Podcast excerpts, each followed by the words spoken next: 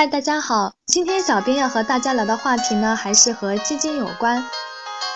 小编在我们社区的基金板块里呢，看到有财友提问：这只基金的净值已经很高了，还能够继续买吗？净值高的基金是不是比净值低的基金风险更大呢？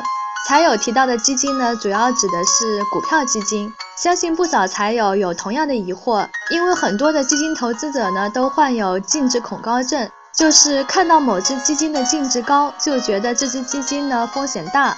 他们的想法呢是，一只基金呢净值是一元，另外一只呢净值是两元。假如我们有一万元的资金用来投资，那净值一元的基金呢能够申购一万份，而净值两元的基金呢只能够申购五千份。另外呢，净值两元的基金和净值一元的基金相比呢，已经足足涨了百分之一百。净值两元的基金以后再往上涨就很难了。如果基金下跌的话呢，净值两元的基金下跌的空间就很大，而净值一元的基金呢已经很便宜了，相对就不太容易再继续下跌了。那到底是不是这样呢？我们一起来看一下。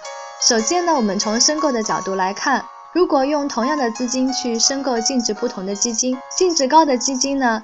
可以申购到的份额少一点，而净值低的基金呢，我们可以申购到的份额多一点。但是我们用来申购基金的总资产是不变的，所以呢，净值的高低对基金的申购几乎没有影响。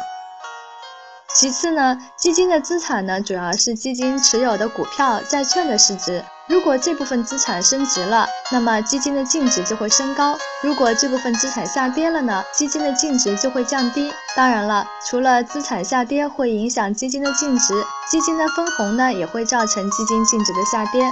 我们可以做一个假设。假如两只股票基金成立的时间相同，也都没有进行过分红，那么净值高的基金呢，就代表基金管理人的管理水平比较高，创造的收益多；而净值低的基金呢，代表着基金管理人的投资能力相对不强，创造的收益呢相对比较少，所以净值就比较低。从投资的角度来看呢，我们当然应该选择管理水平比较高的基金，也就是这两只基金当中高净值的基金。